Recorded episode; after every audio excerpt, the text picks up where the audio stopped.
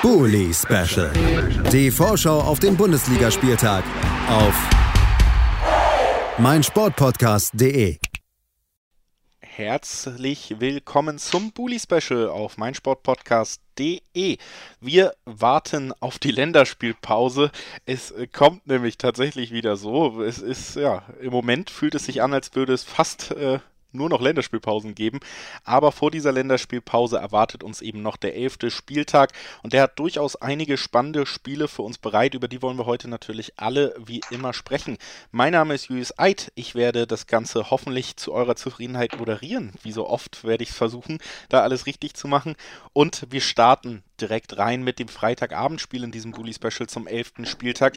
Auch das ist tatsächlich ein recht spannendes Spiel, denn es wird stattfinden in Mainz. Die sind Tabellenfünfter. Zu Gast sein wird Borussia Mönchengladbach. Die sind im Moment Tabellenzehnter, also wer da die Nase vorne hat, das ist tatsächlich noch komplett offen. Wir sind sehr gespannt und sprechen drüber mit Olaf Nordwig vom Vollraute Podcast. Hallo Olaf. Hallo, moin moin.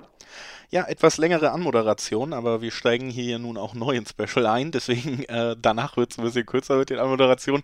Heißt, wir können aber eigentlich auch direkt mal auf den Gast blicken, mit denen hältst du es ja mit den Gladbachern.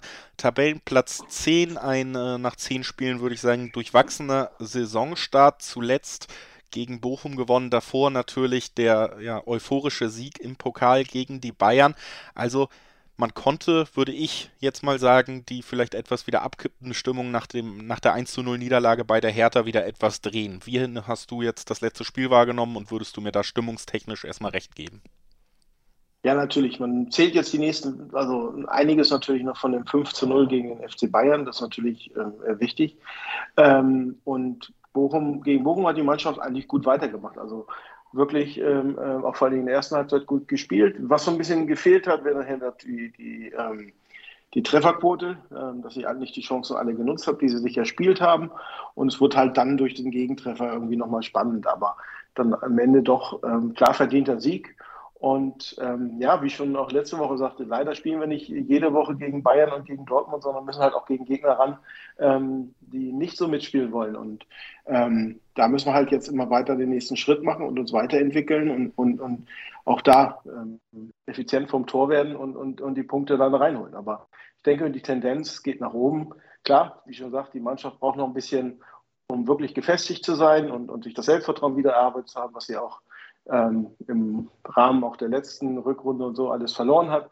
Und, aber ein wichtiger Punkt ist, ähm, was, mir, was mir einfällt, was, was jetzt besser ist zum, zum, zu, zum Ende der letzten Saison.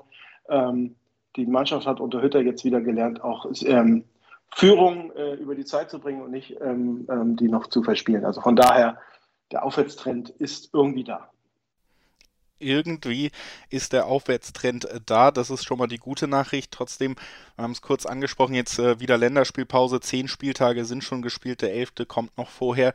Wie ist so deine Bilanz nach zehn Spielen Hütter denn insgesamt? Äh, wie gesagt, Tabellenplatz 10 jetzt sicherlich nicht das, wo man am Ende stehen will.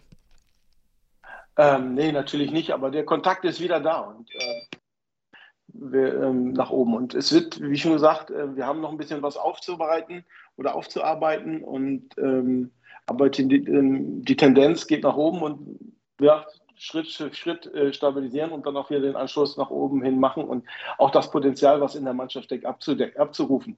Und ich denke mal, von daher, ja, man kann nicht zufrieden sein mit dem zehnten Platz und mit einigen Ergebnissen, aber am Ende ähm, denke ich mal, wir sind der Weg, ähm, ist das Ziel und da sind wir eigentlich ganz gut dabei. Du hast es angesprochen, auch personell war es äh, nicht immer ein einfacher Saisonstart. Wie sieht es denn da mittlerweile jetzt aus vor dem Duell gegen Mainz? Ja, also wie gesagt, äh, Schritt für Schritt kommt Markus Ferram wieder ran. Ähm, hat jetzt zwei Kurzansätze gehabt. Ähm, wird sicherlich noch einige Kurzansätze brauchen, um wirklich da eine Alternative zu sein. Dennis Zakaria ist äh, aktuell äh, sehr wackelig, weil er sich einen Magen-Darm-Infekt zugezogen hat. Ist, ist offen noch, ob er ähm, äh, mitfahren kann, würde eine neue Chance für Florian Neuhaus bedeuten. Ja, ansonsten natürlich die Langzeitverletzten, ähm, äh, Stevie Neuner, äh, äh, Leiner ähm, ist da noch, ähm, aber auch Aufspieler ins Training. Also es lichtet sich und von daher, ähm, ich denke mal, dass wir da auch bald wieder, auch vielleicht nach der Pause, immer mehr auf, auf alle ähm, Spieler zugreifen können. Also auch an der Front äh, sieht es immer besser aus für die Gladbacher. Jetzt vor dem Spiel gegen ein ähm, doch recht unangenehmen Gegner. Die Mainzer, wie gesagt, auf Platz 5 der Tabelle gerade. Für sie ein äh, sehr guter Stand nach der Hinrunde, die man sicherlich noch im Kopf hat, die sie letztes Jahr gespielt haben. 16 Punkte heißt auch trotzdem, obwohl fünf Plätze in der Tabelle im Moment die beiden Mannschaften trennen, könnte man an den Mainzern vorbeiziehen mit einem Sieg und damit natürlich auch noch weiter Korrektur nach oben betreiben, bevor es in diese Länderspielpause geht. Mainz zuletzt aber wieder gut in Form, auch was die Ergebnisse angeht. Zwei Siege in Folge in der Liga, dazwischen auch im Pokal durchgekommen. Wie blickst du auf den Gegner und was erwartest du für eine Aufgabe für die Gladbacher? Ja, wie gesagt, Mainz ähm, steht nicht ohne Grund auf, ich glaube, Tabellenplatz 5, also steht vor uns. Also spielen zurzeit eine gute Hinrunde, die gut durchgestartet. Ich glaube auch unser Ex-Spieler Bo Svensson macht da echt einen super Job.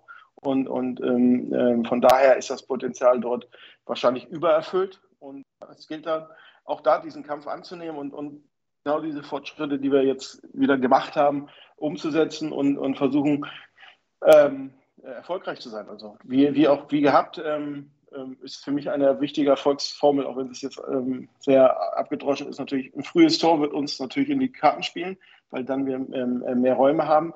Und ansonsten, ja, ähm, ähm, aber er ist, na klar, Mainz steht zurzeit vor uns, aber ich glaube doch, trotzdem fahren wir als Favorit äh, dorthin.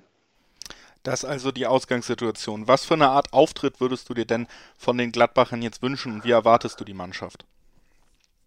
Ähm, ja, wie schon gesagt, also von der, von der Aufstellung, ähm, wir sind ja jetzt ein bisschen offensiver geworden, weil sich Player zurück in die Mannschaft gekämpft hat, ähm, ist damit für Netz reingerückt. Ähm, das wird passieren. Ähm, wenn Zakaria fehlt, ähm, muss Neuhaus äh, den nächsten Schritt machen.